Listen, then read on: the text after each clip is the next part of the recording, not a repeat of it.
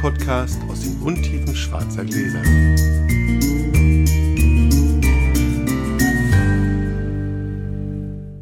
Hallo Publikum, heute gibt's keine Werbung vor dem Podcast, sondern ein großes Dankeschön und etwas Organisatorisches. Danke an 150 Hörerinnen und Hörer, die das Paket gekauft haben zugunsten der SOS Kinderdörfer und die dazugehörige Verkostung findet jetzt am Dienstag, den 20. statt. Das wisst ihr schon. Die Uhrzeit müssen wir noch ansagen, 19.30 Uhr.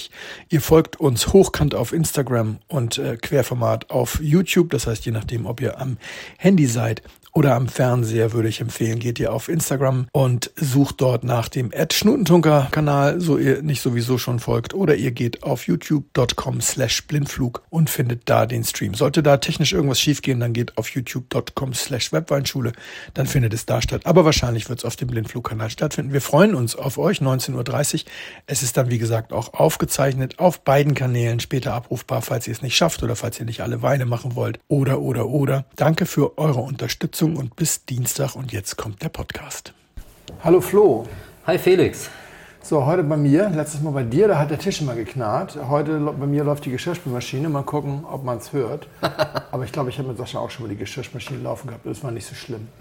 Schön, dass du da bist. Wollen wir, ja. wir können heute direkt loswürfeln, da du dich nicht mehr vorstellen musst. Nö, ich würfel mal. Ja, Hoffentlich gewinne ich.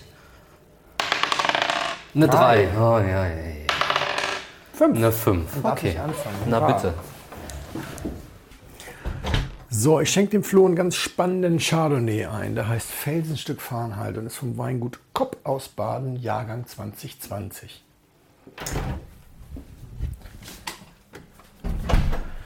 So, zum Wohl.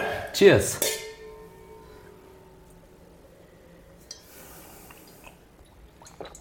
Heute wird es nerdy. Wird, glaube ich, ziemlich nerdig. Ich weiß nicht, ob es auch lang wird, weil ich. Oh oh. Nein, du weißt ja, worum es geht, weil ich keine Geschichte erzähle, sondern was mit dir besprechen muss. Ja. Weil Flo aber auch verkosten muss und dafür ein bisschen Zeit braucht, lasse ich mir ein bisschen Zeit zu erzählen, worum es geht. Das weiß er nämlich schon. Ich habe es ihm diesmal vorher gesagt. Ich habe ihm was geschickt, damit er jetzt mir nur mit einem Ohr zuhören muss und in Ruhe erstmal verkosten kann, sonst wird es ein bisschen schwierig. Ich habe einen Hörerkommentar bekommen vor einiger Zeit und den habe ich auch schon beantwortet. Aber eigentlich, ja, ich habe eine Meinung geäußert oder so, aber es war eher so, dass es verkürzt war. Ich habe eher so einen Zustand oder eine Gemengelage anstatt eine Geschichte und Flo hilft mir heute, das zu sortieren. Aber ich fange erstmal einfach damit an, was los war. Detlef hat mich gefragt in einem längeren Kommentar, bei dem ich jetzt nur den relevanten Teil zitiere. Ich bin jemand, der sich durch die Hierarchie der Qualitätsstufen nur vorsichtig und vereinzelt in Richtung GGs vorarbeitet und erst einmal von Guts- und Ortsweinen sowie ersten Lagen eine Probe zieht bevor ein GG in Frage kommt. Also ihr merkt, wir reden über den ähm, Konsum deutscher Weine. Darin knüpft auch meine erste Frage an. Kann man von der Qualität der einfacheren Weine einigermaßen zuverlässig Rückschlüsse ziehen auf die Qualität der GGs? Umgekehrt, wenn ihr ein GG lobt, darf man dann annehmen, dass auch die niedrigeren Qualitätsstufen dieses Winzers ordentliche Qualität bieten. Zumal dann, wenn es sich um verschiedene Jahrgänge oder sogar verschiedene Rebsorten handelt. Also letztlich geht es um die Frage, wie konstant VDP-Winzer auf verschiedenen Ebenen die jeweils erwartbare Qualität liefern. So, das war die Frage. Ist ja eine spannende Frage. Eine ich. ganz oft gestellte Frage mhm. und immer wieder auch in Expertenkreisen sozusagen diskutierte Frage. Da kann man ja auch drüber diskutieren, ist man erst ein richtig großer Winzer, wenn auch alle Qualitätsstufen immer das abliefern. Das machen wir auch gleich, ne? wenn du probiert hast. Das wollen wir heute. Das ist, das ist, äh, und da gibt es auch kein richtig oder falsch, da gibt es nur Meinungen. Erstmal meine Antwort, die ich ihm geschrieben habe. Die Qualität des Gutsweines lässt leider nicht verlässlich auf die GGs schließen. Insbesondere Betriebe mit viel Fläche machen häufig Kompromisse bei den Guts- und Ortsweinen, sind ein bisschen gefällig und nicht übermäßig fordernd, weil sie sonst auf ihren Weinen sitzen bleiben. Hier ist jetzt Gefälligkeit mit qualitativ nicht hochwertig gleichgesetzt. Das ist technisch falsch, aber ich gehe davon aus, wenn du einen Wein nicht magst, dann findest du ihn auch nicht gut. Wir haben das im Podcast auch mal am Beispiel Allendorf besprochen. Die machen bei Kater, erste Lage, Goethewein und GGs die Sachen, die sie selber gern trinken, haben aber an 70 Hektar zu vermarkten. In ihrer eigenen Gastronomie am Rheinufer fließen Touristenweine in Strömen und das ist auch gut so. Und dann gibt es Winzer, da sind die GGs Weltklasse und die Gutsweine Kreisklasse, weil es an Aufmerksamkeit für das Produkt fehlt. Andererseits gibt es auch Leute, die fantastische Brot- und Butterweine machen, bei den GGs dann aber einfach scheitern. So, das ist eine vollständige Antwort, weil ich mich jetzt wirklich komplett darauf beschränkt habe, die Frage zu beantworten. Das Thema ist in meinen Augen aber viel größer. kann man überhaupt verlässlich auf allen Ebenen arbeiten? Das, was du gerade äh, angesprochen hast, Flo. Sollte man das überhaupt? Ist das überhaupt sinnvoll? Macht das jemand freiwillig? Oder zwingen die Kunden den Produzenten da was auf? Da fallen mir ziemlich viele wirre Gedanken ein und die werde ich aber jetzt erst später bringen, weil ich sag mal, du musst immer noch verkosten. Er sitzt hier die ganze Zeit, er hört mir gespannt zu, aber er muss ja noch ein bisschen verkosten. Deswegen muss ich erstmal noch mal kurz was Grundsätzliches erklären, was hier heute mit reinspielt. Kennst du den Speisekarteneffekt? Nee. Okay. Der Speisekarteneffekt stammt aus der Volkswirtschaftslehre, aus der Theorie der Preisänderungskosten. Die Idee ist eigentlich 50er Jahre letztes Jahrhundert. Speisekarten waren so dicke in Leder gebundene Bücher mit einzeln laminierten Seiten, damit die nicht schmutzig werden. Und eine neue Preis, äh, Speisekarte zu machen hat unheimlich viel Geld gekostet. Also haben die Wirte damit so lange wie möglich gewartet. Und dann, wenn sie nicht mehr konnten, weil es einfach zu billig war, haben sie eine neue Karte gemacht und haben natürlich dann auch gleich erstmal ein bisschen teurer gemacht damit sie erstens ein bisschen länger hält und zweitens, weil sie in letzter Zeit nicht gut wirtschaften konnten, weil sie ja zu billig waren. Gleichzeitig waren sie aber immer in der Phase nach der Preiserhöhung für die neue Karte eine Weile die teuersten im Dorf. Weswegen man sich dann wieder doch sehr lang versucht und dann doch nicht so viel drauf. Und das ist ganz interessant, ist wie Spieltheorie letztendlich, also zu mhm. gucken, was wo wie passiert. Interessant ist das aber deswegen, weil wir haben einmal dann, und so daher kenne ich den Begriff übrigens auch nur, es gab einmal ein Phänomen, wenn alle gleichzeitig neue Speisekarten drucken. Das ist dann super interessant. Dann, ja, wie bei der Spieltheorie sozusagen, dann ist, sind alle Wissenschaftler da und gucken, was passiert jetzt. Und das war die Euro-Umstellung. Bei der Euro-Umstellung haben alle gleichzeitig neue Preislisten machen müssen. Es geht nicht nur um Speisekarten, das ist auch mittlerweile Quatsch, weil Speisekarten in der Form gibt es wirklich nur noch auf dem Dorf. Hier in Berlin sind das immer einzeln ausgedruckte DIN A4-Blätter, die jeden Tag neu geschrieben werden. Aber oder nur noch ein QR-Code zum Scannen. Genau. Insgesamt sind diese Preiserhöhungskosten im digitalen Handel nicht mehr so relevant. Aber diese Euro-Umstellung war total spannend. Und beim Wein, und deswegen erzähle ich das gerade, beim Wein werden wir nächstes Jahr so einen, da bin ich mir ganz sicher, obwohl ich es nicht weiß, sondern nur glaube, wenn wir so einen Mega-Effekt haben, weil fast jedes Weingut in Deutschland versucht krampfhaft, wirklich krampfhaft seit 15 Jahren, irgendeinen Wein auf der Preisliste zu behalten, der weniger als 10 Euro kostet. Ja, 9,95 Euro habe ich teilweise schon auf Winzerpreislisten gesehen. Das ist ganz, ganz wichtig, irgendwie unter 10 Euro zu bleiben und das geht jetzt nicht mehr. Und wir werden im nächsten Jahr erleben, dass flächendeckend, nicht jeder Winzer, aber flächendeckend, ich sag mal 30 Prozent der Qualitätswinzer, 50 Prozent der VDP-Winzer werden sich von dem Ding verabschieden, dass es noch irgendeinen Wein unter 10 Euro gibt. Ich habe Sascha im Podcast ein paar lustige Geschichten erzählt von, von Sebastian Fürst, der erzählt, ja, wir haben wirklich noch Müller-Thurgau, weil wir haben dann noch so ein paar Kunden, so verkaufen die das in Wirklichkeit ist, weil wir machen noch irgendeine so komische Cuvée Paradies, die unten links auf der Preisliste steht, die dann noch 9,95 kostet. Also selbst bei den allergrößten, Huber hat seinen Müller-Thurgau, glaube ich, vor drei Jahren rausgerissen oder sowas. Und alle haben sie immer noch versucht, irgendwie sowas zu machen. Und manchmal ist es so, ja gut, da waren dann noch vier Großkunden und die sind dann gestorben und dann konnte man ihn rausreißen und manchmal war es irgendwas anderes. Nächstes Jahr wird Schluss sein, weil die Kosten einfach total explodieren und ganz viele Leute es, glaube ich, nicht mehr schaffen werden. Und die Frage ist, ob die dann direkt auf 12 gehen. Oder mhm. ob die alle jetzt bei 10,50, weil die krapsen teilweise seit 10 Jahren. Ich kenne Winzer, die mir vor 10 Jahren gesagt haben, ich kann diesen 10-Euro-Preis eigentlich gar nicht halten. Mhm. Und ob die nicht jetzt sagen, weißt du was, wir verlieren jetzt sowieso ein paar Kunden, die sagen, ich habe Ihnen immer gesagt, ähm, drauf gepfiffen. Das weiß ich nicht, das werden wir mal gucken, was so passiert. Also diese Speisenkarteneffekte beim Wein gibt es ja in dem Sinne eigentlich nicht, weil die sowieso jedes Jahr alle eine neue Preisliste schreiben. Andererseits gibt es aber unendlich viele Winzer, die mir erzählt haben, du kannst dir nicht vorstellen, wie viele meiner Kunden die alten Preislisten aufbewahren und jedes Jahr als erstes mal gucken, was hat sich denn zum letzten Jahr geändert. Na klar, und dann hast du natürlich auch, wenn das Abrufkunden sind in in einem Weinanbaugebiet, die haben ja dann nicht nur die alten Preislisten von einem Winzer, sondern von fünf ja. und damit geschaut, oh, wer hat denn seinen Liter Riesling jetzt hier am teuersten gemacht? Na, da gehe ich nicht mehr hin. Also deswegen, wir werden im nächsten Jahr da ein paar lustige Effekte haben, da bin ich mir ziemlich sicher. Wie die sich jetzt allerdings in Verhältnis setzen zu dem, was wir heute besprechen, weiß ich nicht. Es kann also sein, dass einiges von dem, was ich hier heute an Gedanken, Ideen und so weiter mit dir austausche, total obsolet ist in zwölf Wochen, wenn die neuen Preislisten kommen. Erste Frage zum Thema Gutsriesling die ich gerne mit dir diskutieren würde. Ich gebe ja alle durch und danach musst du fertig sein mit Verkosten, dann musst du mit mir reden. Oh, Stress. Wer will eigentlich Gutsriesling trinken? Und wenn, dann wie lange? Entwöhnt man sich des Gutsrieslings eigentlich irgendwann? Und was bedeutet dieser mögliche Sinneswandel von ich trinke gerne Gutsriesling zu, ich trinke eigentlich kein Gutsriesling mehr für den Produzenten an sich? Also sind das eventuell zwei verschiedene Zielgruppen und man kann eventuell auch irgendwann sagen, ich verabschiede mich von einer. Zweite Frage, wie gut kann Gutsriesling sein und was macht einen guten Gutsriesling aus? Vor zwei oder drei Jahren, ich glaube es war der 2019er oder 2020er, Gutsriesling von Fritz Haag, der von Parker, also von Stefan Reinhardt, dem Mann, der für Deutschland die Wine Advocate Punkte, Parker Punkte verteilt, 94 Punkte bekommen hat. Was bedeutet das eigentlich?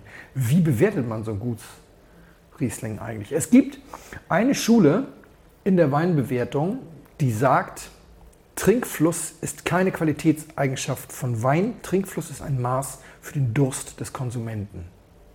Wenn mhm. du keinen Durst hast, entsteht kein Trinkfluss.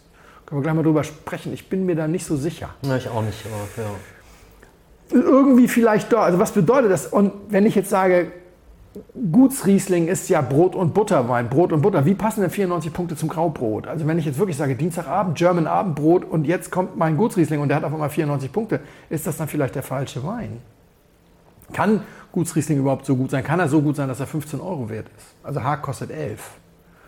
Aber das ist, glaube ich, eine, entweder quersubventioniert oder Flachlage. Gaul zum Beispiel hier von, von Deine Freunde kosten 8,20 Euro. Habe ich eben extra nochmal mm. geguckt. Noch. Ich glaube, das, die schaffen es vielleicht auch noch unter 10 zu bleiben von 8,20 Euro, aber alle die, die jetzt bei 9. Dritte Frage. Warum zur Hölle will ich eigentlich ein VDP Gutsriesling trinken? Gutsriesling ist eigentlich T-Shirt. Und wenn ich ein T-Shirt will, Haynes Beefy Tea, ich war als Schüler in den USA. Also eins davon habe ich heute noch, 40 Jahre später. Haynes BVT kostet 8 Dollar und kannst du für 17 in, in, in Deutschland kaufen versus Armani T-Shirt für 400 Euro. Also derjenige, der wirklich Wert auf gute T-Shirts legt, der kauft irgendwie Haynes, Quicksilver oder vielleicht auch Schießer oder Seidensticker, wenn es so Unterwäsche-T-Shirts sein sollen. Mhm. Armani-T-Shirt kauft doch eigentlich eine ganz bestimmte Gruppe. Also ist, ist der VDP-Gutswein jetzt sozusagen der Armani-Gutswein? Okay, alles klar. Also ist der, der Birklin Wolf Gutsriesling eigentlich ein Armani-T-Shirt? Sozusagen, ja. Also zahlst du jetzt das Logo mit, ja? Ich glaube ganz fest, dass die meisten Menschen, die Armani Haute Couture kaufen, Kleider für 4000 Euro, kein einziges Armani-T-Shirt besitzen. Das, äh, oder so gut wie keins. Und wenn dann vielleicht zum Joggen, aber ganz bestimmt nicht mit Glitzer. Und die meisten Armani-T-Shirt-Besitzer kaufen keine Haute Couture-Kleider für 4000 Euro und haben auch gar keine Ahnung von Mode. Entschuldigung, dass ich das so sage. Warum soll das jetzt bei Wein anders sein? Also Haag konterkariert das jetzt natürlich alles mit 11 Euro für den Gutswein, aber das ist ja vielleicht nächstes Jahr auch vorbei mit 11 Euro. Das sind so die drei, die drei Themen. Hast du genug verkostet oder sollen wir eine kurze Pause machen? Nein, ist okay. Gut, dann lass mal einfach darüber kurz drüber reden. Wer will eigentlich Gutsriesling trinken und wenn, dann wie lange? Trinkst du noch Gutsriesling? Ja, ich würde, ich würde gerne zwei Dinge ergänzen. Erstens, mhm. ich würde es gerne ähm, erweitern auf Gutswein. Weil Gutsriesling trinke ich vielleicht gar nicht so viel, ja. aber ich trinke im Gutsweinbereich doch regelmäßig Weißburgunder und Silvaner. Okay. Weil ich ganz oft das gute Essensbegleiter für Essen und Gelegenheiten finde, wo Leute zu Besuch kommen, die jetzt erstens vielleicht kein GG brauchen, wo ich aber vielleicht auch kein GG will. Ja. Ähm, zweitens, was ich gerne noch unterscheiden würde, ist, ich finde, es gibt ja so zwei verschiedene Blickrichtungen, wie ich auf so einen Gutswein wie Haag, jetzt 94 Punkte, oder auch der 21er Birklin-Wolf Gutsriesling ist auch ziemlich hoch gejubelt. Der wäre so super lagerfähig und ähm, straff. Da gibt es zwei Gesichtspunkte drauf. Erstens ist es so der Schnäppchenjäger. Ja, ich kriege hier einen Gutswein, den ich zehn Jahre weglegen kann und der schlägt 5 GGs, weil der so super ist. Und es gibt jemanden, der mit seinem Gutswein so eine ganz bestimmte, ein ganz bestimmtes Weinerlebnis verbindet, wo er immer Gutswein zu trinkt. Oder ein Gutsilvaner, wie ich jetzt zum Beispiel zu essen. Es gibt Essen, da habe ich einen Gutsilvaner von Andi Weigand ähm, aus Franken, den ich immer gut beziehen kann.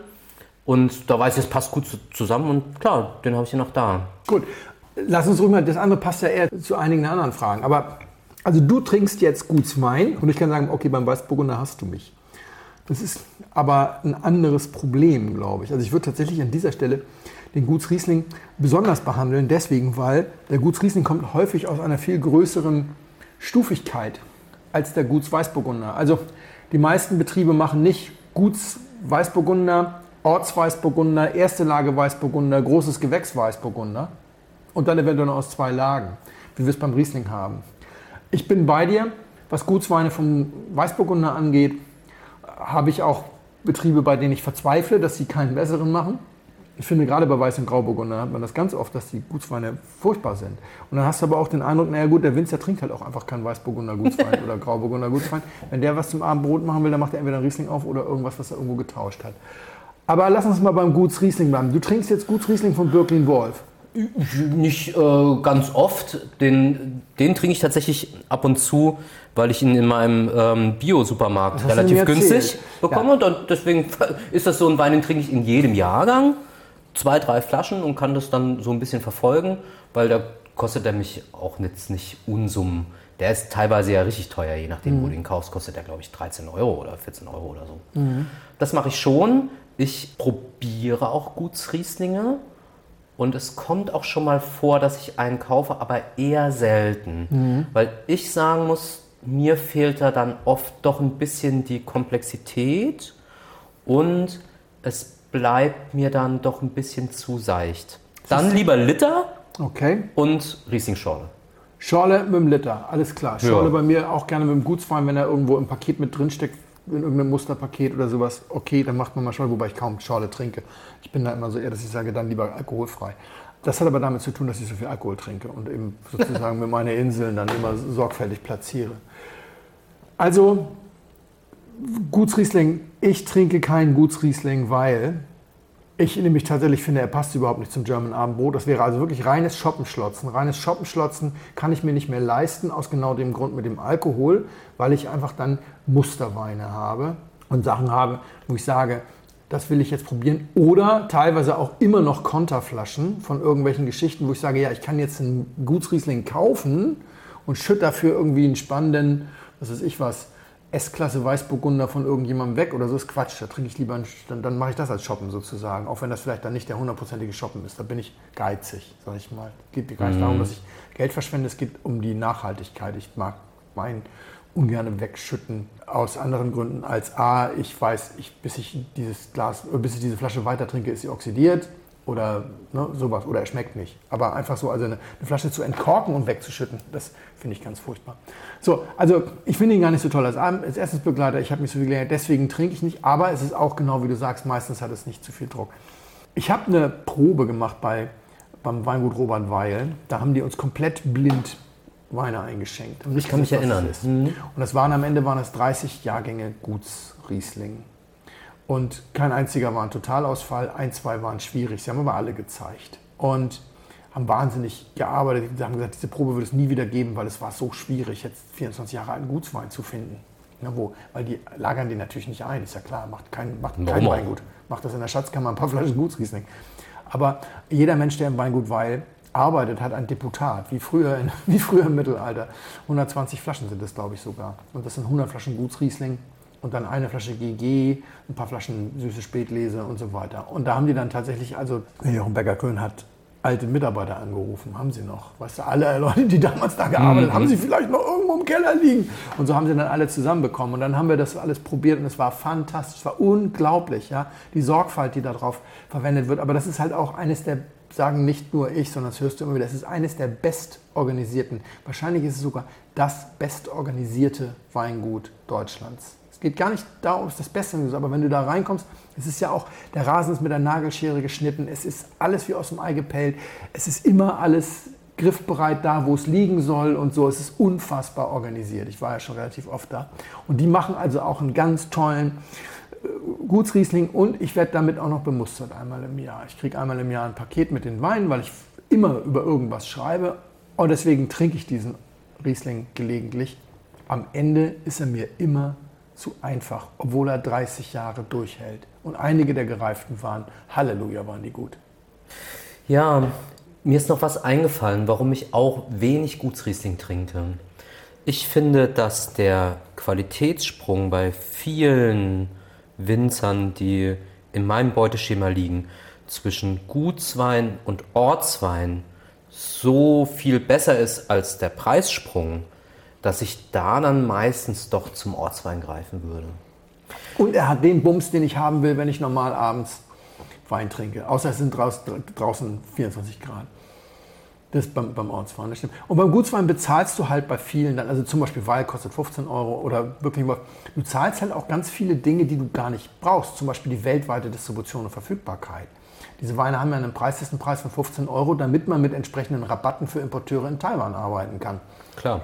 Und das ist bei Birkin Wolf nicht anders. Und wenn ich jetzt in Frankreich in der Nähe der Champagne wohnen würde, dann würde ich auch kein Teidinger trinken. Weil da zahle ich halt auch die weltweite Verfügbarkeit. Und hier kaufe ich auch kein Teidinger, wenn ich in einem Laden bin, der auch äh, irgendwelche Winzerchampagner hat. Ich freue mich halt, wenn ich Teidinger in der Gastronomie finde, dann bestelle ich das und trinke ich das mit Vergnügen. Oder wenn ich irgendwo auf dem platten Land bin und wir wollen unbedingt Champagner trinken und ähm, ich finde dann noch einen gut sortierten Supermarkt, der nicht nur Mört hat, was ich nicht kaufen möchte und trinken möchte, sondern auch Teitinger. Dann kaufe ich das mit Vergnügen und trinke das. Aber natürlich ist das, dieser, diesen Teil zahle ich dann auch gerne mit, dass ich irgendwo in der Lüneburger Heide jetzt einen guten Champagner, ne, dafür bezahle ich das dann. Aber wenn ich in einem Weinladen stehe, der auch ein paar spannende Winzer hat, dann kaufe ich sowas nicht. Deswegen würde ich eben auch keinen Weilschen Gutsriesling kaufen, außer ich wäre gerade in Taiwan und hätte dringend Bock auf, auf Riesling. Ja. Die zweite Frage war, wie gut kann Gutsriesling sein und was macht einen guten Gutsriesling aus? Mhm. 94 Parkerpunkte für Haag. Ja, Trinkfluss, hatten wir schon mal vorhin angedeutet, ist eigentlich keine Eigenschaft eines Weins. Also wenn ich keinen Durst habe, dann entsteht kein Trinkfluss. Ich bin da nicht so 100% sicher, mhm. weil ich glaube, es gibt Weine, die haben so ein, weißt du, so ein speicheltreibendes Element, wenn du so eine schöne Phenolik da drin hast oder auch so eine ziehende Säure, die einfach dann doch Lust auf den nächsten Schluck macht, dann ist es, glaube ich, Ceteris Paribus, so wenn du da drei Weine hinstellst und alle haben vielleicht auch nicht so viel Durst, wird trotzdem der am meisten getrunken und das ist, glaube ich, auch eine gewisse Qualität eines Weines. Allerdings glaube ich, dass es eine Qualität durch alle Ligen durch ist. Das ist auch bei einem großen Gewächs ja. eine Qualität. Wir kommen aus so einer Welt, in der viel über abgestufte Weine geredet wurde. Ja? Also wenn du jetzt hörst, dass es 94 Punkte für einen Haag Gutsriesling, denkst du vielleicht, das ist ja eigentlich ein, ein kleines, großes Gewächs. Ja. ja. Also da würde ich sagen, wenn ich ein Frühlingsplätzchen von Emmerich Schönleber nehme, so einer, eines der GGs, das auf 93 Punkte abonniert ist und ich serviere das blind, dann schlägt er den das kannst du natürlich knicken, weil das eine ist ein Gutsriesling aus Erträgen von, weiß ich nicht, 75 Hektoliter pro Hektar und das andere sind 35 aus einer Steillage. Natürlich ist das nicht besser. Das ist vielleicht, also, oder das ist ganz offensichtlich auf irgendetwas anderes abgehoben, so auf so eine, als Gutsriesling funktioniert. Das ist das große Thema bei der Bewertung. Gibt es das als Gutsriesling 100 Punkte? Gibt es 100 Gutsriesling-Punkte? Oder gibt es nur 100 Punkte fertig aus? Ist, das ist äh, ganz spannend. Ich kann mich erinnern, ich war auf einer Probe, da war ich noch relativ frisch in Berlin, habe bei Anja gearbeitet, war äh, zu einer Probe eingeladen, da gab es nur Gutsrieslinge. Und da habe ich Gutsriesling auch unter 80 Punkten gegeben. Mhm. Aus dem Bauch heraus, damals, weil da war ich noch relativ unerfahren, würde ich heute aber immer noch so machen. Ja. Zum Beispiel habe ich einem Buhl Gutsriesling unter 80 Punkten gegeben, weil der so sauer war. Mhm. Der war so sauer, das war für mich Körperverletzung. Das mhm. konnte man nicht trinken. Und da gab, habe ich Schelte bekommen für von anderen Verkostern am Tisch, die sagen, ja, das kann man, den kann man doch keine 78 Punkte geben, ist viel zu wenig, du verstehst den Wein nicht. Ja, das ist immer denke, super, wenn Leute mir erzählen, dass das ist doch Quatsch. Verstehen. Und ich finde, nee, es, man, kann das, man kann nicht sagen, ja gut, als Gutsriesling kriegt er 100 Punkte. Ich finde, das ist Quatsch. Ja, unser gemeinsamer Freund Charlie, der hat immer mal gefragt, wie bewertet man Kabinettigkeit? Das fand ich einen ganz, schöner, ganz schönen Begriff. Ne? Also ein Kabinett ist ja eine besonders schöne Spielart. Also wir reden über Fruchtsüßenkabinett. Eine, ist eine besonders schöne Spielart Filigran. des Rieslings, filigran tanzt. Und, und er sagte auch immer, ist das eigentlich eine Eigenschaft an sich? Und wir kommen nämlich aus so einer Zeit, wo die Kabinettigkeit uns komplett flöten ging. So ungefähr in den Jahren 2007 bis 2017 haben in Deutschland ganz viele Winzer Kabinette gemacht, die hatten so 9 Volumenprozent Alkohol und 60, 70, 80 Gramm Restzucker. Mhm. Und dann haben sie ihren Kunden gesagt, hey, das ist eigentlich eine abgestufte Auslese also mit den Werten bist du schon fast im Bärenauslesebereich, ne? mhm. ne? aber das ist eigentlich eine abgestufte Auslese.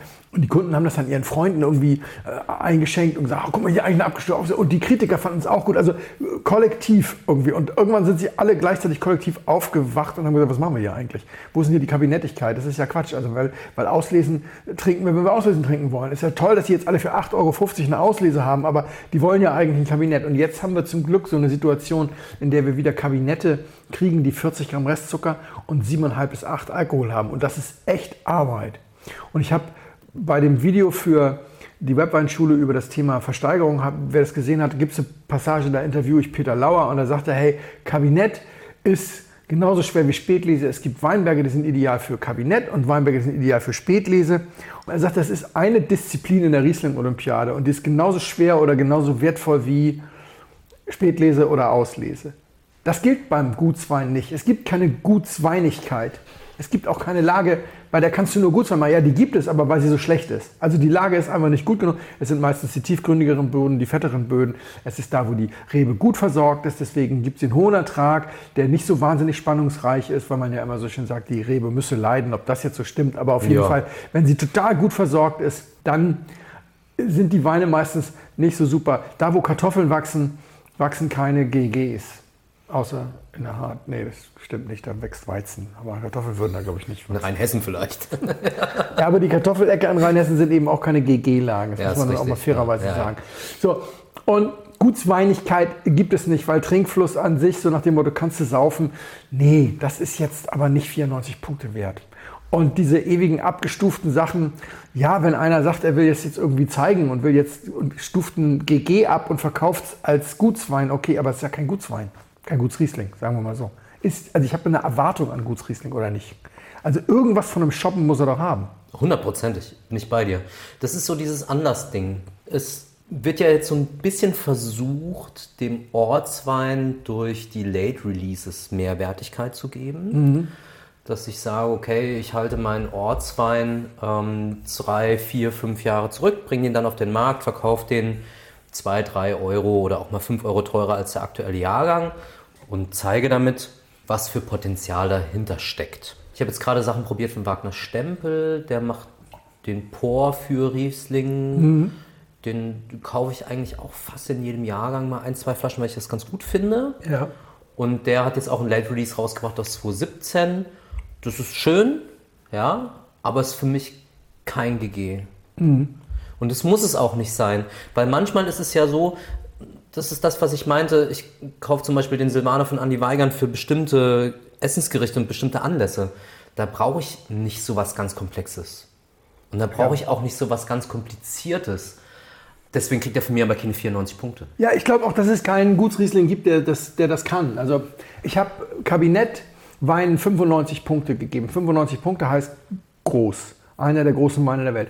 Weil es echt schwierig ist, dieses Tanzen und diese Zauberhaftigkeit hinzukriegen.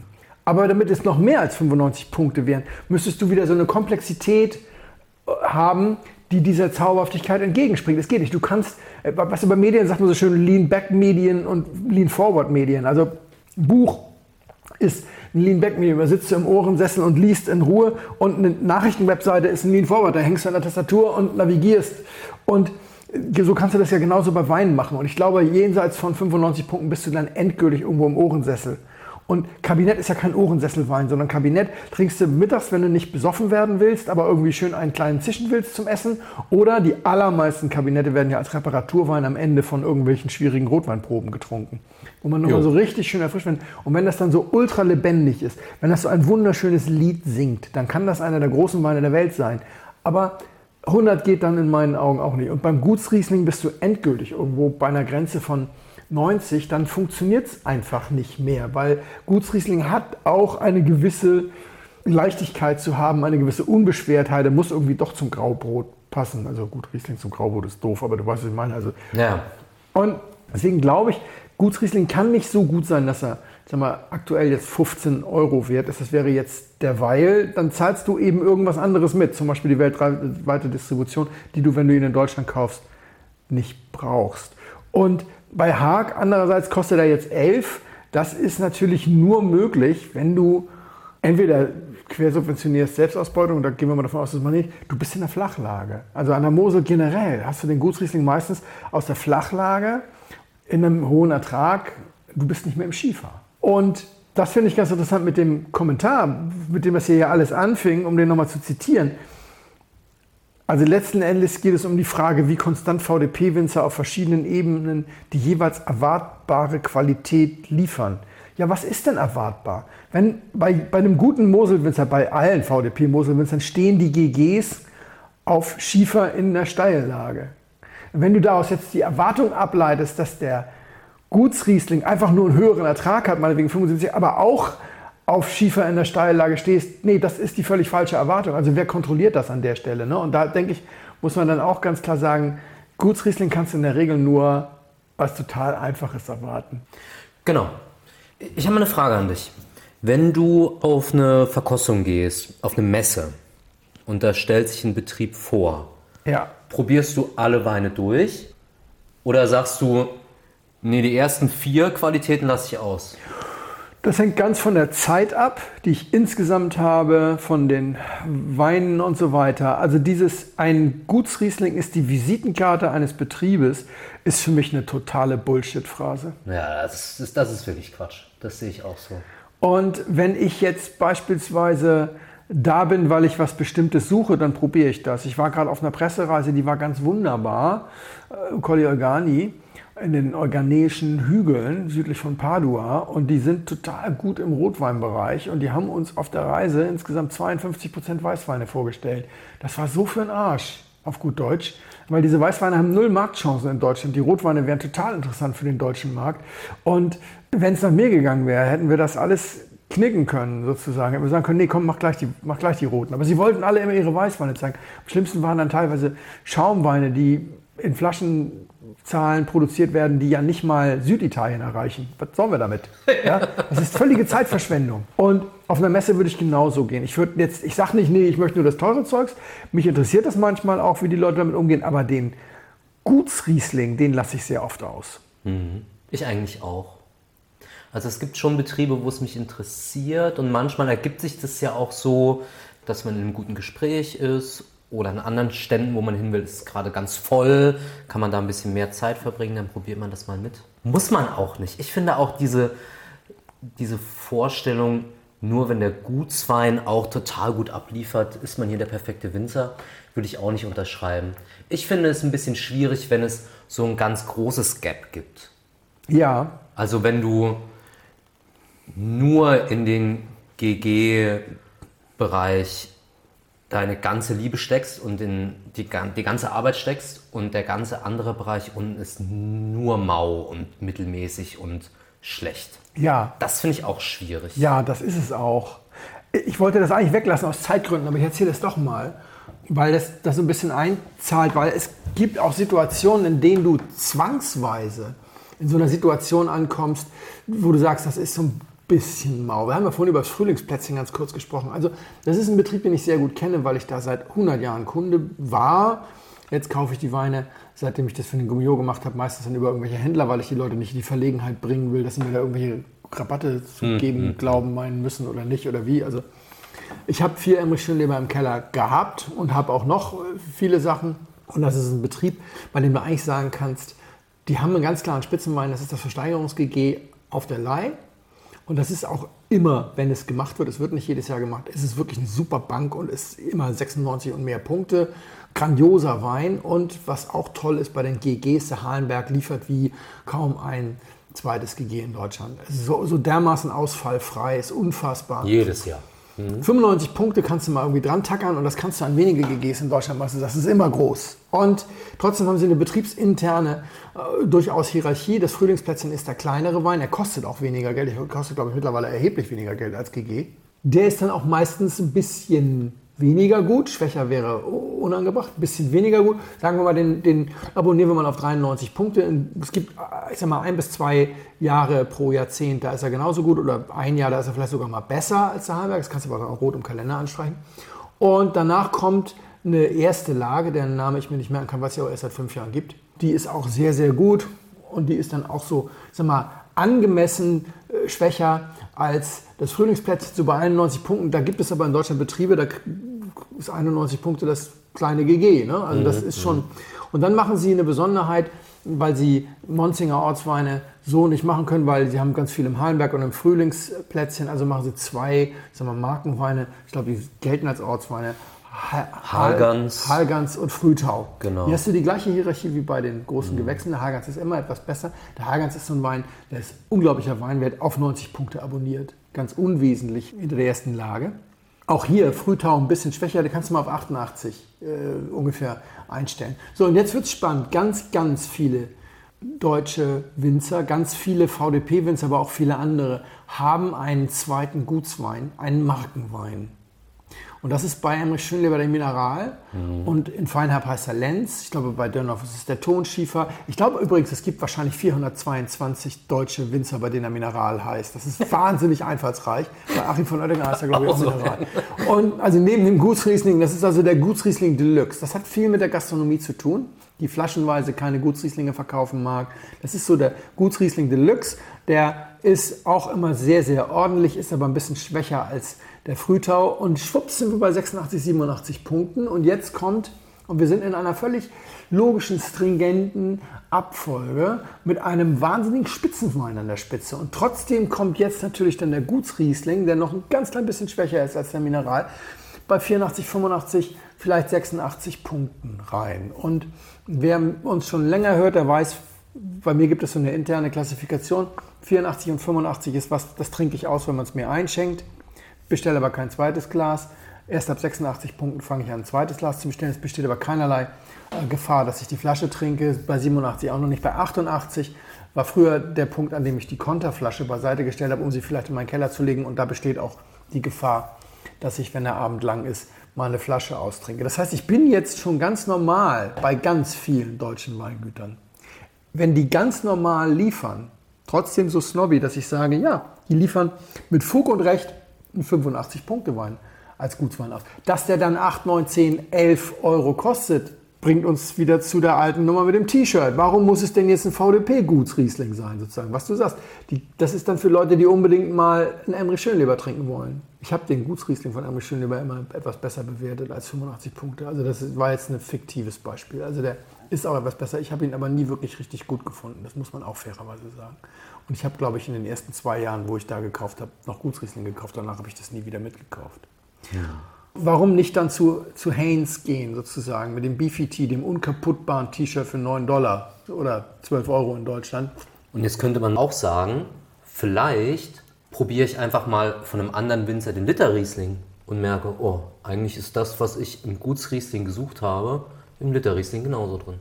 Aber das ist vielleicht mal was für eine andere Episode. Nee, der beste, ist, Liter, der ja, beste Liter Deutschlands. Das ist, das ist aber eine ganz, ganz schwierige Episode, weil ich kenne mehrere Winzer, die dir ganz offen sagen, allerdings nicht ohne, dass du fragst, dass im Liter und im Gutsriesling drei Viertel Liter der gleiche Wein drin ist. Kannst mhm. du dann auch an der AP sehen, die einfach sagen, mit den Aufwand gehe ich nicht mehr. Weil wir waren ja eben jetzt bei Emre Schöneberg schon achtstufig.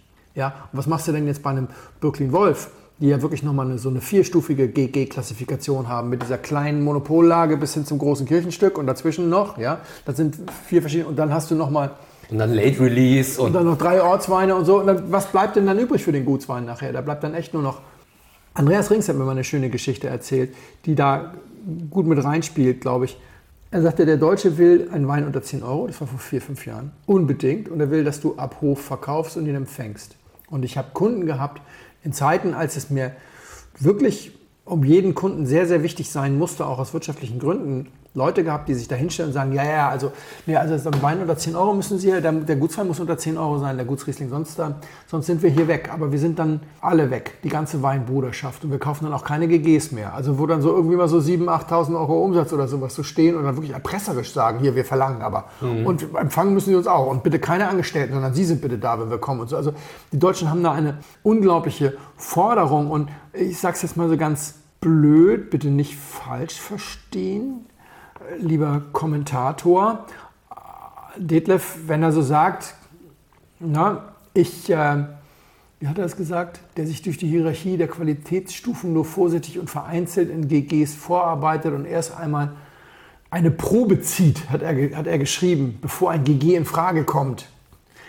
Das ist, äh, der Kunde ist König, das, ja, aber das ist nicht mehr die klassische Customer Journey. Also viele Winzer würden gerne sagen, ich so, was? Ich mache keinen Gutsriesling mehr, ich mache auch keinen Abrufverkauf mehr, ich konzentriere mich jetzt auf die Sachen, die gut sind. Die wenigsten können es sich leisten, aber wenn sie sich leisten können, ich glaube, Birklin Wolf empfängt auch nicht mehr oder empfangen die noch? Oh, das ist eine gute Frage. Ich war, schon länger her, dass ich da war, da war ich natürlich angemeldet. Ich kann mir das eigentlich nicht vorstellen. Vielleicht kannst du da so gruppenmäßig was reservieren und so, das kann schon sein, aber an sich ja nicht. Wenn du das so machst und sagst, ich habe jetzt mal einen Gutswein getrunken, fand ich gut, dann habe ich nochmal einen Ortswein probiert. Dann hatte ich aber irgendwie Schnupfen, deswegen habe ich den erst zwei Wochen später dann probiert. Fand ich auch sehr gut. Und dann habe ich noch die erste Lage. Da hatte ich dann gewartet, bis meine Frau Geburtstag hat. Und dann haben wir den probiert. Das ist wirklich super. Jetzt hätte ich gern GG. Dann sagen die ja ungefähr 75 Prozent der VDP-Betriebe sagen, das ist doch seit acht Wochen ausverkauft. Na klar. Also diese Customer Journey in der Form, die gibt es so nur noch bei ganz wenigen Betrieben. Und das andere ist, was Rings jetzt erzählte und was auch die anderen so erzählen, das ist ja so eine Frage der Loyalität. Man gibt diesen Leuten diese Weine, weil sie Loyalität versprechen. Aber Loyalität gibt es auch kaum noch. Wenn irgendjemand online irgendwo was 50 Cent billiger entdeckt und irgendwie liest, ja, der macht das aber auch so gut, dann probieren sie das alle und dann gehen sie hin und wenn es dann ist, dann sind die weg. Also das heißt, es lohnt sich für den Winzer auch, glaube ich, nur sehr eingeschränkt jetzt ein Wahnsinnsaugenmerk auf seinen Gutsriesling zu geben nach dem Motto, das ist meine Visitenkarte und meine Stammkunden laufen mir sonst weg. Ich glaube tatsächlich, dass, dass die aller, allermeisten, wie bei den T-Shirts, wie bei den Armani-T-Shirts, die aller, allermeisten Menschen, die Gutsrieslinge trinken, trinken keine GGs. Außer sie sind in dieser Eingangsphase. Mhm. Also so in den ersten fünf Jahren. Gute These. Mhm. Und dann entwächst man dem irgendwann. Entweder sagt man, das ist es mir nicht wert mit dem Geld mit den GGs und bleibt tatsächlich in dieser Liga sagen wir, von Gutsriesling bis erste Lage. Oder man sagt irgendwann, ja, wie du, na, ich trinke vielleicht aus intellektuellem Interesse und um hier oder da mal die Qualität zu äh, evaluieren, ein oder zwei Gutsrieslinge im Jahr. Aber im Wesentlichen hat mir das meistens nicht genug Komplexität und Bums. Und deswegen mache ich das dann lieber nicht. Und man hat auch nicht mehr die Zeit dafür, weil man ja so viel andere Dimensionen in seinem Weinkosmos noch abzuarbeiten hat. Das kommt für mich ne? auch Also dazu. ich habe ja für jede Flasche Gutsriesling, die ich dann jetzt trinke, trinke ich ja nicht mal eine, Flasche, eine spannende Flasche aus Portugal oder Rueda oder. Ne? Genau, Pecorino zum Graubrot. Und ich meine nicht den Käse, sondern den Wein. Ja. Genau diese Geschichte, das es gibt so viel was man da entdecken kann und was viel Spaß macht zu entdecken. Das ist tatsächlich die Frage, ist, muss es denn jetzt schon wieder Gutsriesling sein? Das ist, glaube ich, das andere, dass die meisten Menschen, die uns hören, vielleicht noch in der Zeit sind, wo sie Stammweine haben, aber viele, mit denen ich in Kontakt bin, sagen, dass es genau jetzt gerade aufhört. Mhm. Dass man eben nicht mehr zwölf für elf Angebote annimmt und sagt, juhu, ich habe zwölf Flaschen eines relativ preisgünstigen, aber sehr ordentlichen Sauvignon Blanc aus der Touraine. Namen kann ich mir nicht merken, weil Weingut ist auch nicht berühmt, aber hat nur 7,99 gekostet.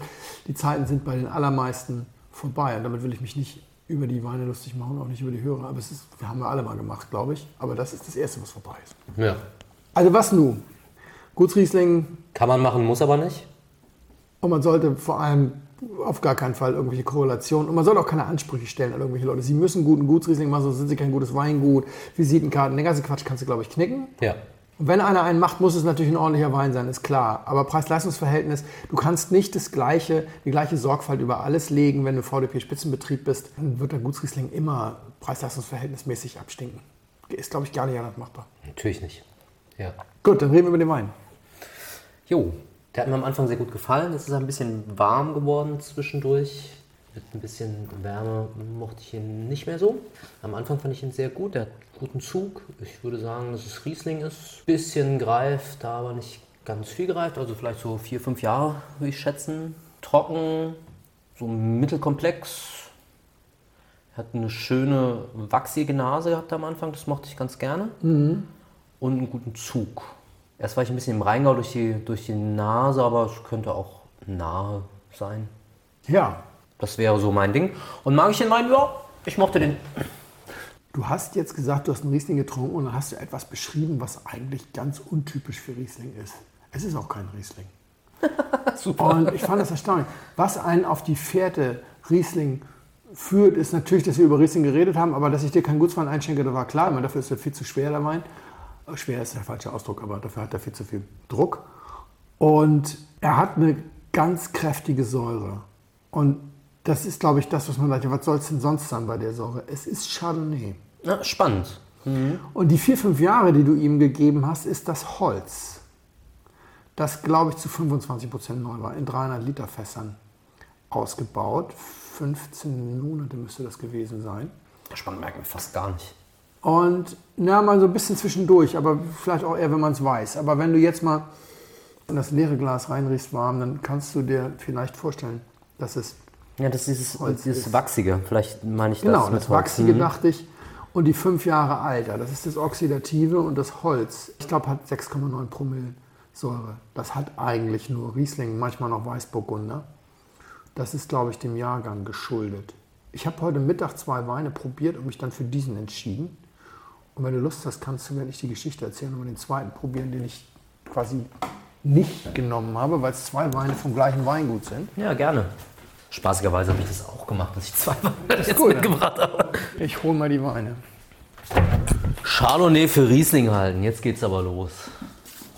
Ich bin ausgesprochen froh, dass du einen Chardonnay für einen Riesling gehalten hast, weil ich ja schon seit vielen Jahren mit dir verkoste und ich weiß, wie gut du in der Blindverkostung bist und ich hatte eigentlich nur Angst, dass du mich als Scharlatan darfst und total bloßstellst, weil du hier nacheinander die Sachen nagelst. Und ich bin ganz froh, dass du dich einfach mal in der zweiten Folge damit eingeführt hast. Das beruhigt mich ungemein. So, wir sind im Weingut Kopp. Oh, geil. Der Wein heißt Felsenstück. Das ist äh, deren GG sozusagen. Chardonnay 2020 und du musst als zweites mal probieren. Den habe ich nicht genommen, den Spätburgunder 2018. Beides sind, wenn ich das richtig mitbekommen habe, Erstlinge. Diese Weinflächen, diese Flächen sind neu bestockt, waren mal die Spitzenlagen im Farnhalter Klosterbergfelsen.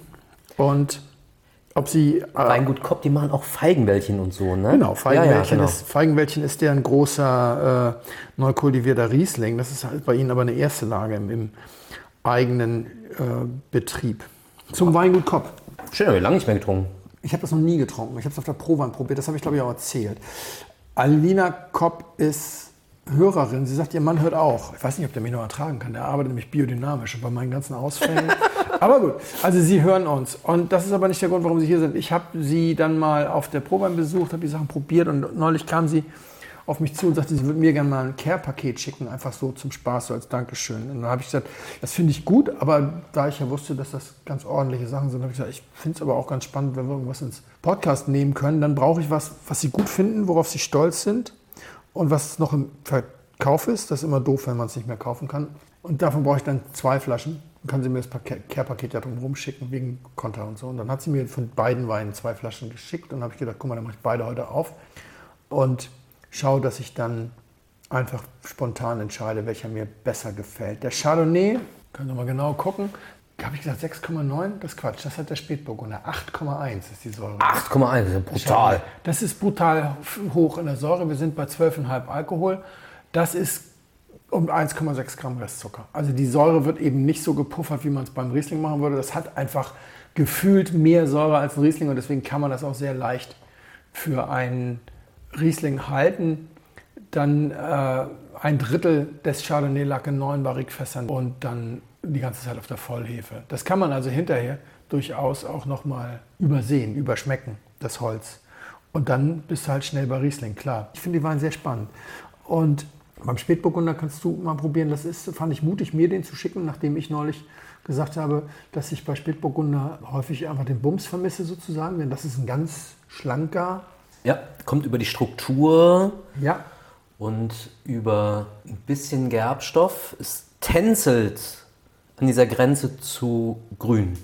Ja, aber wirklich tänzelt nur an der Grenze zu grün. Genau. Das ist nichts, was mich stört. Nö, ich mich bin bei, bei, bei, bei vielen grünen Sachen bin ich ja raus mittlerweile. Ich bin da mittlerweile ein bisschen, wie soll man das sagen, gnadenloser. Ja, ich, ich denke da nicht lange drüber nach oder sage, ich muss das jetzt aber gut finden, weil das ist international total gefeiert. Dann sage ich, wenn es grün ist, ist es nicht meins. Das ist 0,0 grün, das ist sehr, sehr sauber gelesen. Wirklich alles Unreife raus und das gerade eben Reife rein. Mir fehlt einfach ein bisschen der Bums. Er hat 12 Alkohol. Ist ein hocheleganter Wein, hat 95 Punkte vom Falstaff, der Rote. Er hat 90 vom, vom Wienum Wein Guide. Ich wäre eher bei den 90, jetzt bei den 95. Er ist natürlich blutjung, es ist ein 18er.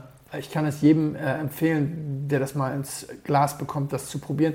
für 50 Euro ist natürlich für im Keller legen ein bisschen schwierig. Der Chardonnay ist mit 30, finde ich, sehr viel attraktiver. Das finde ich Ja. gut. Und eins muss ich mal sagen, ich habe in dem Care-Paket waren zwei Sekte und wir haben am Wochenende Geburtstag meiner Frau gefeiert. Viele Leute da gewesen, die keine Ahnung von Wein haben, aber immer die Erwartung, dass sie was Schönes kriegen, wenn sie herkommen. Habe ich die beiden Sekte aufgemacht, Feigewäldchen, Riesling Brütt. Der war sehr gut, drei Jahre auf der Hefe, beide, also 18er Jahrgang. Der war sehr gut. Und dann Blanc de Blanc Extra Brütt. Das war ein guter Sekt. Und es war kein Chardonnay, das war Weißburgunder. Ja, spannend. Und der kostet 17 Euro. Und das war ein so großartiger Sekt, also dass ich so dachte, da müssen die auch noch mehr draus machen. Also im Sinne von kommunikativ anstellen bei den.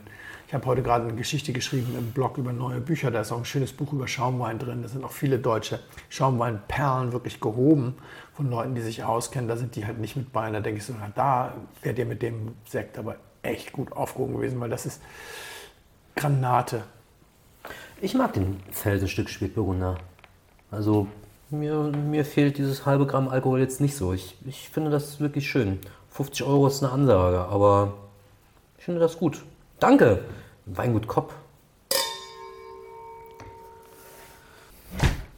Ich schenke dem Felix heute einen Nonnenhorner Spätburgunder ein vom Weingut Hornstein am See.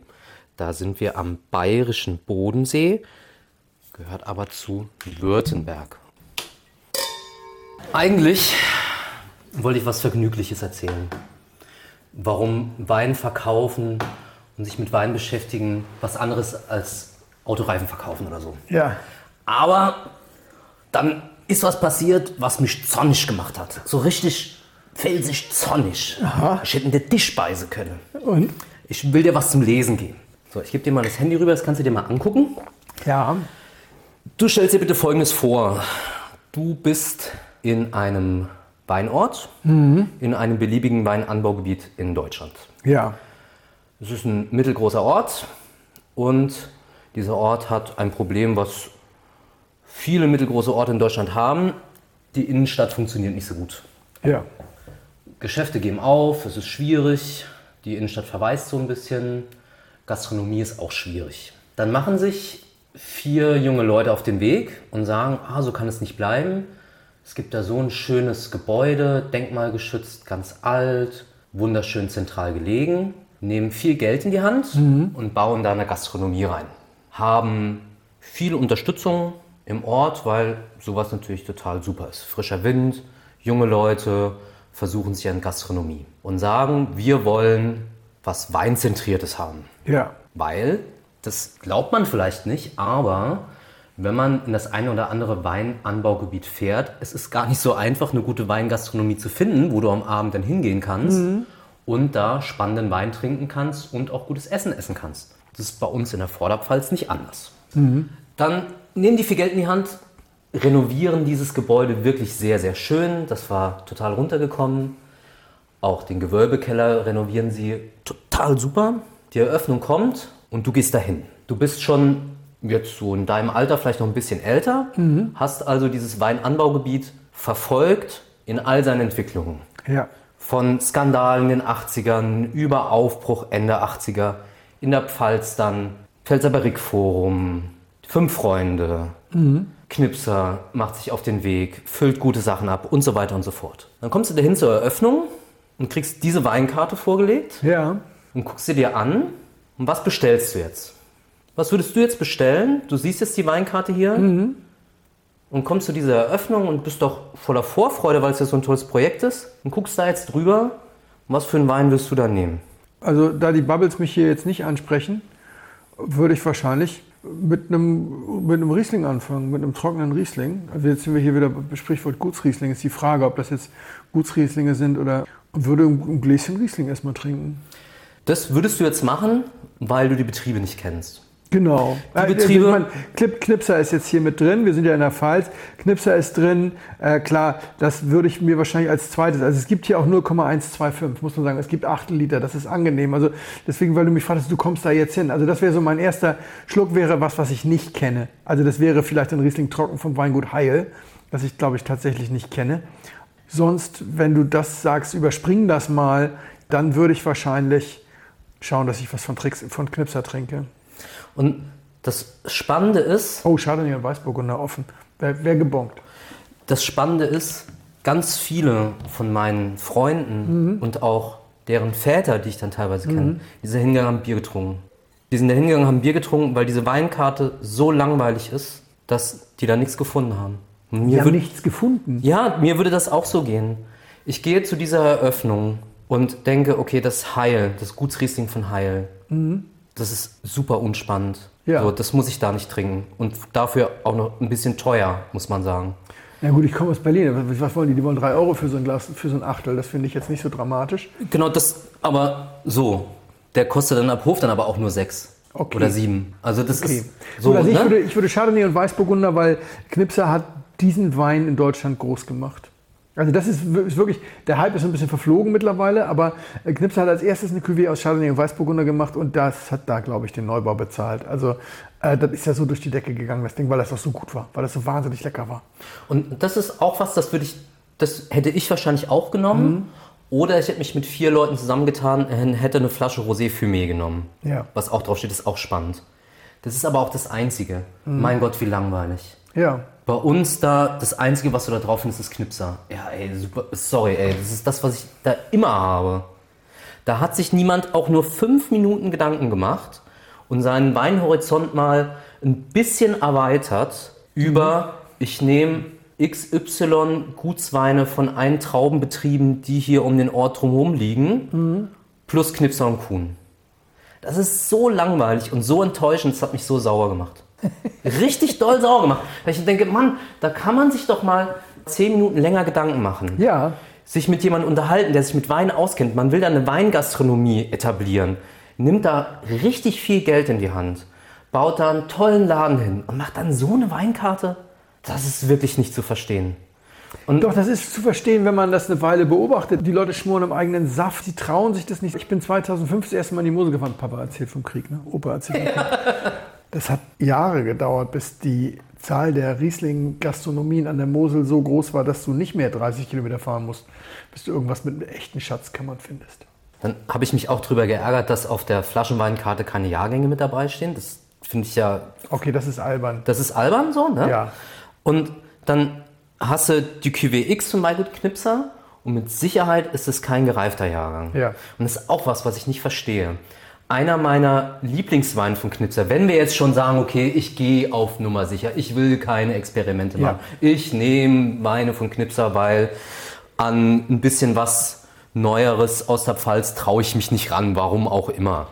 Würde ich im Moment von denen den Cabernet Merlot aus 2014 nehmen. Mhm. Da haben die keinen QWX gemacht. Der liegt im Ortsweinbereich preislich. 22, 24 Euro oder so die Flasche. Top gereift, kannst du super trinken, super Rotweinwert.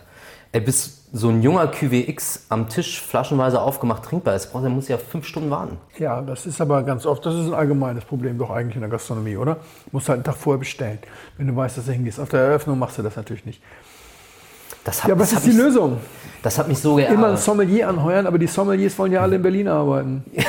ich glaube noch nicht mal, dass man ein Sommelier anheuern muss. Man, man muss ein bisschen mit offeneren Augen durch, durch die Weinwelt gehen. So schwer kann das doch nicht sein. Ich meine, ich kann verstehen, dass ich jetzt nicht auf diese Weinkarte zur Hälfte nur Weine von den Brandbrüdern aus Bockenheim, Andreas Durst und hier der Wolf Winzer, ich weiß seinen Vornamen leider nicht, Wolf aus Großkalbach hatten wir auch schon mal. Mhm. Pino, der uns, der war dir zu grün, mir war auch ein bisschen zu grün, aber der hat ein bisschen andere Sachen, die sind auch spannend. Dass man jetzt nicht die halbe Karte mit Naturwein voll macht, verstehe ich. Ja. Aber dass man es gar nicht drauf nimmt, das verstehe ich nicht. Also dass Kein man da nicht... Ne? Scheuermann hätte man da drauf machen können zum Beispiel auch. Oder das ist wieder Südpfalz. Nee, das ist... Ja, man macht ja nichts. Das ist in Deidesheim. Oh. Ja. ja, das erschließt sich mir irgendwie nicht. Und das finde ich dann so schade. Das finde ich auch so traurig, dass sie dann so ein tolles Projekt auf wann den haben Weg die, Wann haben die gestartet? Nur vor ein paar Wochen, zwei, drei Wochen. Und das, die Leute, die das gemacht haben, waren, sind das Winzer oder, oder? Nein, nein, das ist ein Zusammenschluss aus Von verschiedenen Leuten. jungen Leuten, die mhm. teilweise mit Gastronomie Erfahrung haben, teilweise aber auch gar nicht. Ach so. Dann denke ich mir, Mann, ey. Hast du denen das gesagt? Noch nicht. Ich fahre jetzt. Ähm, Kannst du einfach einen Link schicken zum genau. Podcast. ich habe hab mit äh, meinem besten Freund telefoniert und habe äh, drüber geschimpft. Dessen Vater ist da hingegangen und hat Bier getrunken. Ja. Und seinen Vater schätze ich sehr. Aus seinem Keller durfte ich auch schon, schon Weine trinken, schon früher, die meinen Horizont sehr erweitert haben. Der auch schon mal einen älteren Bordeaux aufgemacht hat und so.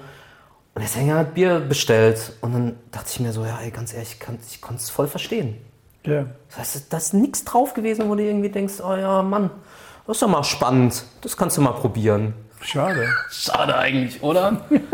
Meine was, Herren. Hast du einmal Tisch, jetzt hast du einmal den Tisch gebissen. Das habe ich einmal den Tisch gebissen. So ist jetzt endlich aber doch mit was Fröhlichem, mhm. was ich eigentlich erzählen wollte.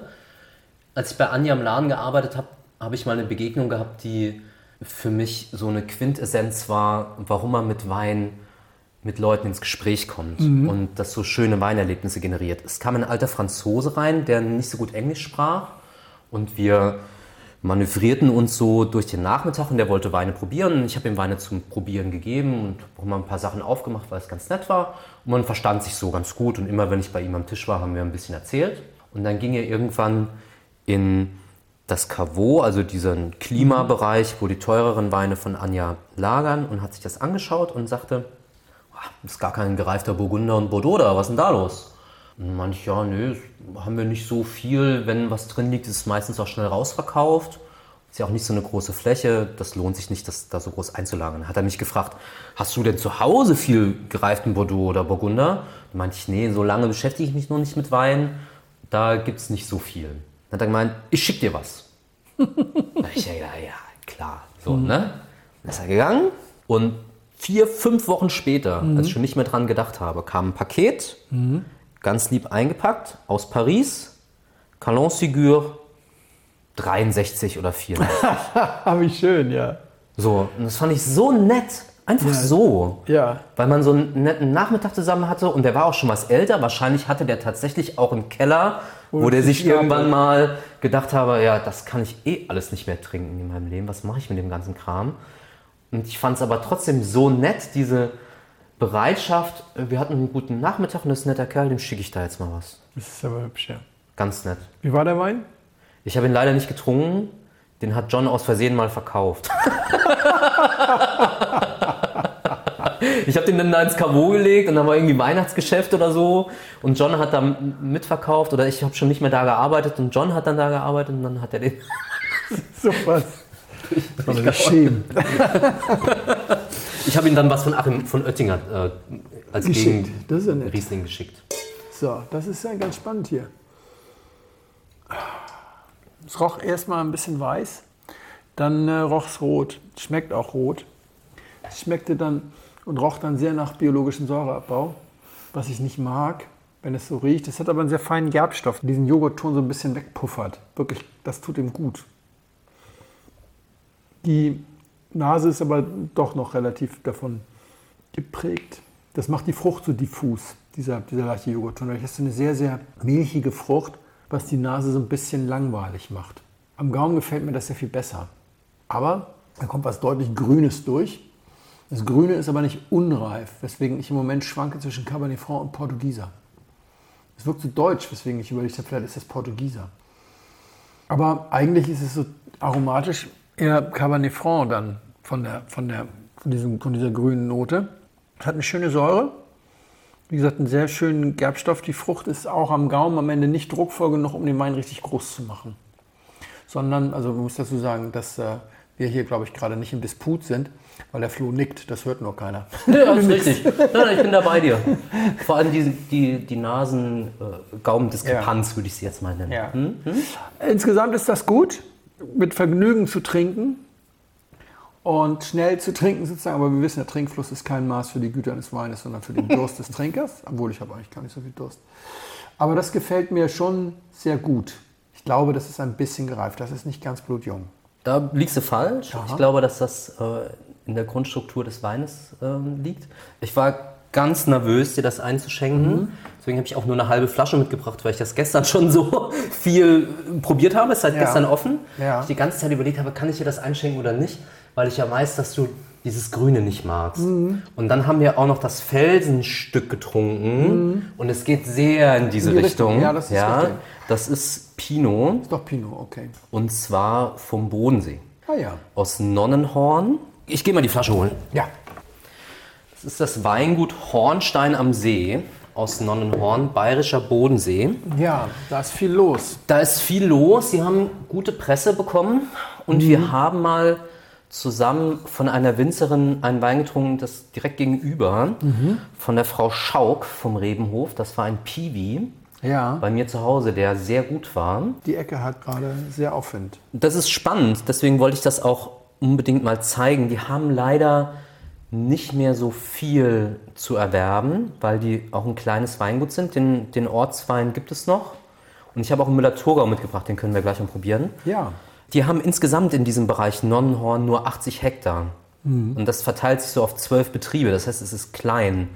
Aber dadurch, dass sie so klein sind, haben die so eine ganz große, schnelle Veränderung. Innerhalb von ein paar Jahren hat sich da ganz viel umgedreht. Da ist jetzt viel Generationswechsel und so. Und ich finde es ganz spannend, was da passiert. Auch diese größere Hinorientierung zu den Piwis durch den Pilzdruck vom See und so, ist das eine Ecke, die man, glaube ich, mal im Auge behalten könnte. Ja. Ansonsten kriegt man das ja relativ selten ins Glas. Ich muss zugeben, ich bin auch nur drüber gestolpert, weil wir da so ein bisschen familiäre Verbindungen dorthin haben und wir mhm. ab und zu dort sind in der Ecke. Das ist jetzt ein Ortswein, richtig? Neuenhorn, mhm. Ja. Ich habe jetzt noch den anderen äh, von Kopp im Parallelglas und da merkst du aber schon dann den Unterschied. Also qualitativ von der Güte der Tannine und so weiter. Das beruhigt mich sehr, weil ich wollte das nicht so stehen lassen, dass das jetzt so wirkt, als hätte ich den Kopf mal so abgestraft. Ich sage, er, ist mir, er hat mir nicht, nicht ganz genug Druck. Und das Witzige ist, der Hornstein am See, Nonnenhorner, hat 13,5. Er hat gar nicht mehr Substanz im Sinne von, weil ich ja gerade sagte, die Klarheit der Frucht ist so ein bisschen beeinträchtigt mhm. durch diesen BSA. Er ist ein bisschen cremig und dann kommt der Druck vom Alkohol und das hebt ihn über manche Hürde sozusagen. Aber nicht nur das Bessere ist äh, des guten Feind, sondern auch das Klarere ist des diffusen Feind sozusagen. ja. das, ist so, das ist so witzig, wenn du diese beiden Weine nebeneinander probierst. Ich meine, es ist jetzt nicht so, dass ich jetzt sage, oh, und jetzt mag ich den anderen ganz viel doller. Der andere ist einfach qualitativ ein sehr, sehr, sehr hochwertiger Wein im Vergleich dazu. Und dann muss ich mich ja aber schon fragen, ja gut, aber wenn es allein reicht, dass er 13,5 Alkohol hat, damit du sagst, ach, das mache ich aber ganz gerne, dann lass doch die Finger vom Pinot Botmann. so ein bisschen gerade, das macht mich hier gerade so ein bisschen traurig, dass ich jetzt so auf den Alkohol angesprungen bin bei dem, bei dem Nonnenhorner. Das sind äh, 16 Monate Barrique. Und das, ja. das, Spannende ist diese, diese Reduktion. Das war gestern nach dem Aufmachen viel, viel doller. Mhm. Da äh, roch das richtig nach Kuhstall und so. Das ist bei denen ein Jahrgangsphänomen. Das haben die wohl auch in den, in den anderen Wein. Ich habe den, den Winzer mal gefragt, weil mich das interessiert hat, warum das so diese krasse Nase hatte. Spannend, dass wir diese beiden Weine jetzt äh, tatsächlich nebeneinander haben, weil das so sehr in eine Richtung geht. Ich meine, das eine ist auch ein Ortswein, der kostet so 17 Euro oder sowas. Mhm. Und ist natürlich auch irgendwie klar, dass da es einen Unterschied gibt. Sehr geehrte Damen und Herren, im Namen von Flugkapitän Felix Botmann und Co-Pilot Sascha Radke darf ich mich ganz herzlich bei Ihnen bedanken dass Sie sich heute für Blindflug entschieden haben. Wir hoffen sehr, Sie hatten eine angenehme Zeit an Bord and wish you a safe onward journey und allzeit einen guten Wein im Glas.